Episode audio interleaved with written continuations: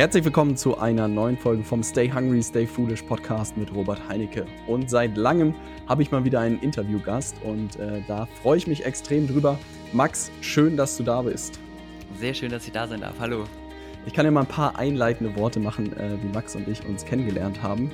Äh, ich glaube, es war in Berlin beim One Story Event und äh, wir saßen beide planlos im Referentenraum ähm, und sind ein bisschen umeinander rumgeschlichen und irgendwann hat der eine den anderen gefragt, und du so? Äh, und dann sind wir relativ äh, schnell darauf gekommen, dass wir beide eine Begeisterung für YouTube haben. Ähm, und dann ging es natürlich darum, äh, ein bisschen auszutauschen, was da möglich ist. Und äh, Max äh, läuft mir da relativ den Rang ab in dem YouTube-Bereich und da freue ich mich sehr drüber. Und ich freue mich, mit dir über dieses Thema heute mal zu sprechen. Und äh, für die Leute, die dich noch nicht kennen, stell dich doch einfach nochmal kurz selber vor. Ja, genau. Mein Name ist Max Oberüber. Ich habe äh, vor ungefähr vier Jahren mit YouTube angefangen und habe da jetzt mittlerweile 300.000 Abonnenten aufgebaut. Also schon relativ viel. Und äh, gehe halt jetzt auch in die Richtung generell Social Media, wie man auch den Unternehmen helfen kann, da ähm, präsent zu sein, da erfolgreicher zu sein, weil es heutzutage halt sehr wichtig ist und genau, mit YouTube habe ich angefangen, dadurch halt Praxis wirklich gelernt und nicht nur, ähm, nicht nur theoretisch. Das heißt, ich weiß, wie was wirklich funktioniert, was, ähm, was man wirklich beachten muss, was man für Fehler vermeiden kann und habe halt da wirklich sehr, sehr viel gelernt. Genau. Mhm. Was ist denn so aus deiner Erfahrung, wenn du jetzt auch zurückblickst auf äh, vier Jahre? Das ist ja schon krass. Ähm, mhm. was, was sind so die Sachen, die, oder wenn du jetzt nochmal neu starten würdest, was würdest du jedem, jedem empfehlen? Vielleicht auch gerade, nimm einen selbstständigen Trainer oder Berater, da bist du ja auch in einer ähnlichen Situation oder irgendwie in einem Unternehmen. Wie, wie würdest du wirklich so Schritt für Schritt an so ein Thema rangehen? Hast du da irgendwie einen Plan im Kopf? Ja, also auf jeden Fall ähm, erstmal wirklich anfangen. Das, was wir bei mir auch gerade schon im Podcast besprochen haben, dass, dass das wirklich das Wichtigste ist weil viele sich auch, wie du schon meintest, beim Equipment schon sagen, ich habe nicht das richtige Equipment und ich weiß nicht genau, wie ich jetzt anfangen soll. Mhm. Aber die neuen Handys, wie du es auch benutzt, ähm, die reichen schon, um irgendwie gute Videos zu machen, vor allem für den Anfang. Ähm, das bedeutet halt wirklich erstmal anfangen. Das ist sehr wichtig. Und sich vorher auch erstmal einen Plan zu machen, was man genau machen möchte, was man erreichen möchte, sich darüber Gedanken macht und dann auch in eine Richtung geht. Bei mir ist nämlich so bei YouTube, dass ich halt sehr unterschiedlich, sehr unterschiedliche Themen haben. Das ähm, ist wahrscheinlich auch der Grund, warum die Klicks sehr weit runtergehen. Dann hast du nämlich das Problem, die Leute abonnieren jetzt zum Beispiel wegen Fakten. Danach machst du ein Video über Hypnose und dann deabonnieren halt wieder die Leute, ah. die wegen Fakten abonniert haben und dann geht das halt immer so hin und her. Und wenn du halt wirklich das für dich nutzen willst, wenn du damit erfolgreich werden möchtest, Produkte verkaufen willst, Dienstleistungen verkaufen möchtest, oder einfach nur Mehrwert geben möchtest, dann empfehle ich wirklich, in eine Richtung zu gehen, mhm. bei einem Thema zu bleiben. Mhm. Und da sozusagen das aufzubauen. Und das mal so genau. möglichst konkret oder so zu machen, was würdest du empfehlen? Wie viele Videos von Anfang an? Irgendwie einmal pro Woche, alle zwei Wochen? Welche Länge? Hast du da irgendwie so ein bisschen Tipps? Genau, also ich weiß, es ist am Anfang wirklich schwer, aber ich würde empfehlen, mindestens ein Video pro Woche zu machen. Mhm. Ähm, liegt ganz einfach daran, dass du den YouTube-Algorithmus hast. Und wenn du jetzt sagst, ich lade ein Video pro Woche hoch und auch am gleichen Tag, dann weiß YouTube irgendwann, ah, der lädt immer jede Woche ein Video hoch. Mhm. Cool. Und wenn du es halt nicht machst, dann ist YouTube halt mehr oder weniger wahrscheinlich verwirrt. ähm, und deshalb empfehle ich allen erstmal mindestens ein Video pro Woche hochzuladen. Vor allem ist es halt auch gut für die, ähm, für die Zuschauer, weil die wissen, da kommt jede Woche ein Video. Und wenn mhm. du sagst, ich mache jede zweite Woche ein Video, dann wissen sie halt nicht, ist jetzt die Woche, wo ein Video kommt, oder ist es nächste Woche? Mhm. Da ist halt die eine Sache.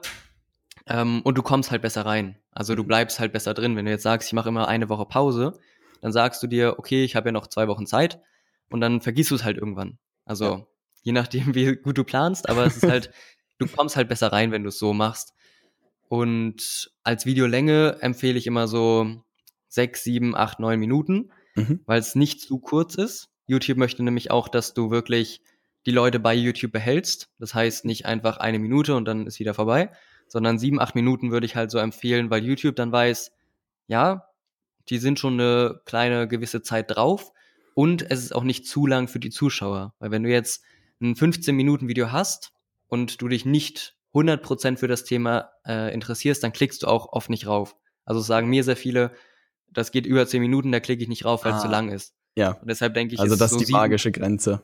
Genau. Also ich würde immer so sagen, sieben, acht Minuten. Wenn es jetzt ein bisschen weniger ist, ein bisschen mehr, dann ist es auch nicht schlimm. Ja. Aber du solltest halt nicht sagen, jetzt, ich mache jetzt alle Videos immer 20, 30 Minuten. Ist halt auch wieder was anderes bei Podcasts. Bei Podcasts finde ich es auch nicht so schlimm, wenn da jetzt mal eine Folge eine halbe Stunde geht oder so, weil man das auf dem Auto hört. Aber Ja. das machst du nicht mit YouTube. Ja. Und deshalb eher da etwas kürzer halten. Verstehe. Das ist ein guter Tipp. So die ersten 1000 Abonnenten sind ja häufig so die erste äh, magische Grenze. Ne? Es gibt ja. Ja. auch so Sachen, dass du zum Beispiel sagst, was weiß ich, ich mache irgendwie über einen Monat lang oder über ganz lange Zeit irgendwie fünf Tage die Woche kürzere Videos, aber dann dauern. Hast du irgendwie Tipps oder so, was man macht, um irgendwie diese ersten 1000 zu knacken? Mm. Also ich habe sehr, sehr viele Tipps. Sehr gut, gib mir die besten. Ja, ja, da, ähm, ich habe jetzt heute auch äh, heute passend am Veröffentlichungstag äh, mein E-Book fertig geschrieben oder Ah. Expertenreport nenne ich's, wo, was auch heißt die ersten 1000 Abonnenten. Dann teaser ähm, uns mal ein paar gute Tipps. Genau. Ähm, da ist es so, da habe ich auch drin geschrieben, dass es, dass das Ziel eigentlich nicht sein sollte, die 1000 Abonnenten zu haben. Ist zwar cool so, weil es sich cool anhört, aber das Wichtige ist halt, dass du ähm, für die Klicks ähm, an die Klicks denkst, dass du halt mehr Klicks hast. Denn wenn du mehr. Klicks hast, hast du mehr Zuschauer. Wenn du dich gut machst, kannst du aus den Zuschauern Abonnenten machen und so kommst du halt viel Ah. weiter. Das heißt, du musst deine Videos gut optimieren. Mhm. Und da können wir mal ein bisschen reingehen, was Gerne. meine besten Tipps sind. Also ähm, wichtig ist immer der Anfang, weil die Mhm. Leute entscheiden so in den ersten fünf bis zehn Sekunden, ob sie dranbleiben oder nicht. Mhm. Das heißt, wenn du da jetzt ähm, erzählst, was du gerade gegessen hast oder so und im Rest des Videos kriegst du nur richtig gute Tipps über das, was dich wirklich interessiert, dann schaltest du halt ab, weil du halt nicht weißt, äh, kommt das jetzt oder was soll das hier? Also einen Das kurzen heißt Teaser am Anfang. Genau, dass du halt entweder eine coole Szene nimmst, also Mhm. bei Unterhaltung ähm, eignet sich halt immer irgendwie eine lustige Szene aus dem Video, oder wenn du sagst, ich gebe jetzt Mehrwert, dass du entweder eine coole Stelle nimmst, wo du wirklich einen guten Tipp sagst, Mhm. oder dass du halt wirklich am Anfang sagst, hey Leute, heute äh, gebe ich euch die fünf besten Tipps, wie ihr mehr Klicks kriegt. So, Ja. und dass die Leute Okay. halt wirklich wissen, dass die Leute wissen, worum es geht. Was hältst du genau, von so das- Intros? Ja, das weiß ich nicht. Also, wenn es nicht zu lang ist, finde ich es cool. Ja. Aber das Ding ist halt, ähm, dass die Leute, die dich abonniert haben, die sehen das halt immer wieder. Und viele nervt es. Ah, die sagen dann irgendwann, Ähm, was soll der Mist? Genau. Aber wenn es jetzt nur ein paar Sekunden geht, finde ich es vollkommen okay. Ja. Nur wenn es halt wirklich jetzt 10, 15, 20 Sekunden geht, dann sieht man das immer wieder und dann schalten viele auch wieder ab, weil sie das nicht sehen wollen oder spulen Ah. halt vor, was auch nicht so das Beste ist. Ja. Ähm, aber gegen kurzes Intro habe ich nichts. Mhm. Ähm, genau, dann ist auf jeden Fall wichtig, dass du guckst, dass der Titel gut ist. Das bedeutet, du nimmst am besten am Anfang des Titels das Wichtigste von dem Thema. Also wenn du jetzt sagst, ähm, dass du den Leuten zeigst, wie sie mehr Klicks auf YouTube kriegen, dann schreibst du halt mehr Klicks auf YouTube, die besten Tipps und Tricks. Und das Wichtige ist bei dem Titel, dass du das Wichtigste auch wirklich an Anfang ziehst, weil YouTube Ja. halt sieht, das, was am Anfang ist, das ist das Wichtigste. Ah, verstehe. Und alles, was danach ist, kannst du noch hinschreiben. Mhm. Also irgendwie, weiß ich nicht, ein cooler Spruch oder deinen Kanalnamen, wie auch immer. Aber dass du es wirklich Wichtigste am Anfang hast. ja. Genau. Und ansonsten Und- diese Hashtags gibt's ja alle auch oder die Tags gibt's ja auch. Das ist ja auch irgendwie so eine Philosophie für sich. Hast du da irgendwie Erfahrung gemacht, worauf man da achten muss? Meinst du jetzt Hashtags oder die Keywords? Die Keywords. Tags von den Videos. Genau. Ähm, ja, das würde ich auch auf jeden Fall machen. Das bedeutet, wenn du dein Video hochlädst oder auch wenn du es schon hochgeladen hast und in die Einstellung davon gehst, hast du ganz unten immer die Tags. Mhm. Und da ähm, solltest du auch, was ich immer sage, zwei Drittel zum Thema. Also wenn Mhm. du jetzt sagst, mehr Klicks, dann schreibst du hin mehr Klicks, Klicks, mehr Klicks auf YouTube, das halt als einzelne Tags, zwei Drittel davon. Mhm. Und ein Drittel, was du noch zur Verfügung hast, verbunden mit deinem Kanalnamen, dass du halt sagst, in meinem Fall jetzt mehr Klicks mit Max Oberüber, Max Oberüber mehr Klicks. Das hängt damit zusammen, wenn du diese Kanalnamen, äh, wenn du das Kanal, ah, wenn du deinen Kanalnamen mit dem Thema verbindest, dass du auch rechts an der Seite angezeigt wirst. Weil du hast ja dein normales YouTube-Video bei YouTube, wenn du es mhm. anguckst, und rechts werden dir Videos empfohlen. Mhm. Und ah. da solltest du halt auch empfohlen werden, weil sonst gucken sie dein Video und gehen auf einen anderen Kanal. Das willst du halt Verstehe. nicht. Ja. Genau, und deshalb da so mischen und wenn du das bei jedem Video machst, so zwei Drittel zum Thema, ein Drittel mit deinem Kanal verbunden, dann ist die Wahrscheinlichkeit größer, dass auch deine Videos dort empfohlen werden. Verstehe. Also das heißt, das ist dann so eine Aufwärtsspirale, dass die Videos alle gegenseitig empfohlen werden und äh, dann geht das los. Genau. Und was man da auch beachten sollte, was früher sehr oft gemacht wurde, ähm, dass man jetzt in den Tags auch irgendwie große YouTuber mit reinnimmt, weil man denkt, ähm, wenn die jetzt einen großen YouTuber googeln oder bei YouTube ah, suchen, dann kommen die auch auf mein Video. Ja. Aber das erkennt YouTube und weiß, nee, ist nicht so ja. mittlerweile. Und das auf jeden Fall nicht machen. Ja. Wenn du jetzt jemanden im Interview hast, dann kannst du schreiben, Interview mit Robert Heinecke oder so, so als Beispiel. Ja. Ähm, genau. Und was ähm, jetzt auch noch ein wichtiger Tipp ist, das Thumbnail, also mhm. das Anzeigebild. Ähm, weil das ist das, was halt wirklich am meisten auffällt. Wenn du jetzt durch YouTube scrollst und nach irgendwas suchst oder auch bei der Suche was eingibst und du halt wirklich ein gutes Thumbnail hast, was raussticht, dann klicken die halt eher darauf. Das heißt, ja. du solltest dir bei YouTube einmal irgendwie die Startseite angucken oder nach Themen suchen, die dich interessieren und dann halt gucken, welches Thumbnail gefällt dir am besten, da irgendwie die fünf raussuchen und dann daraus dein eigenes machen. Ah, verstehe. Also so sich einfach an dem Besten orientieren und da genau, sozusagen das, was, ein Thumbnail. Was dir am besten gefällt, was am besten auffällt ja. und dann dein eigenes draus machen. So, aus deiner Erfahrung, was würdest du sagen, denn für welche Unternehmen oder auch für welche äh, Leute lohnt sich denn YouTube? Hast du da irgendwie ein paar gute Beispiele vor Augen, wo es irgendwie Unternehmen gibt oder Leute gibt, die das irgendwie auch beruflich sehr, sehr gut äh, sozusagen nutzen? Ähm, wir müssen das nochmal machen, weil du gerade irgendwie halb weg warst. Ich weiß nicht, ob es bei der Aufnahme auch so ist, aber. Ich war weg? Ja, halb. Ah, ja, warte dann nochmal. ähm, aus deiner Erfahrung, Kraus, gibt es irgendwelche Leute oder irgendwelche Unternehmen, die dir aufgefallen sind, die das auch geschäftlich irgendwie sehr, sehr gut nutzen, YouTube als Kanal? Hast du da irgendwelche guten Referenzen, die dir einfallen? Also es gehen immer mehr ähm, große Firmen auf YouTube, die dann aber nicht sich selber zeigen. Also mhm. zum Beispiel Unity Media, die da die Handyverträge machen. Ähm, oder OB oder BB, diese Beauty-Marken, mhm. die haben wirklich schon relativ große Kanäle und die machen es dann mit Influencer-Marketing, okay. dass sie sich ein paar YouTuber raussuchen, die sind dann sozusagen der Kopf von dem Kanal mhm. und holen dann Leute zum Interview, reden ah. über das Thema, worum es auf diesem Kanal geht oder worum es ähm, ähm, bei dieser Marke geht. Also bei OB jetzt zum Beispiel, da war ich auch als Gast.